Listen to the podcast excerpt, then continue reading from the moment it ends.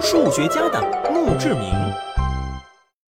墓志铭是刻在墓碑上的文字，用来赞扬逝者的工业成就，以表悼念和安慰。本来挺庄严肃穆的事情，偏偏到了数学家这里就变得没那么严肃了。其中的典型代表就是古希腊的代数之父丢番图，他的墓志铭相当别致，该有的生卒年份通通不详，只有这么几句话：这里埋葬着丢番图，他人生的六分之一是童年，又过了十二分之一，他开始长胡须，再过七分之一，他结婚了，五年之后他有了孩子。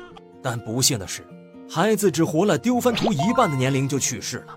四年后，悲伤的丢番图也离开了这个世界。看完这些话，蛋君的内心是崩溃的。这哪是人物传记，这分明是数学题，好不啦？不过，也不是所有数学家都把自己的墓碑当试卷的。比如欧拉，虽然生前是数学界的超级爱豆，一生丰功伟绩，然而他的墓志铭上。却只有短短的一行字：“彼得堡科学院院士莱昂哈德·欧拉。”哎，看看人家这境界，低调奢华有内涵。而和欧拉的低调形成鲜明对比的，是英国大数学家、物理学家牛顿。他是人类知识的百科全书，也是英国当之无愧的国宝。他去世后，为了表达对牛顿的崇高敬意，人们在他的墓志铭上写道：“天公降牛顿。”处处皆光明，厉害了，我的牛！呃，顿。当然，出题和点赞并不是墓志铭的全部。高斯的墓碑上刻着他的得意之作，正十七边形。苦苦钻研圆周率的鲁道夫，把他算出来的圆周率后三十五位刻在了墓碑上。阿基米德则把死前正在研究的圆柱体内切球做成了墓志铭。但是，瑞士的数学家雅各布·伯努利就比较惨了。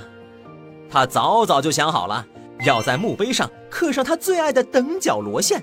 为此，他还玩了一个文字游戏：“纵使改变，依然故我。”这句话不仅是伯努利的人生信条，也是等角螺线的性质，一语双关，真是极致的行。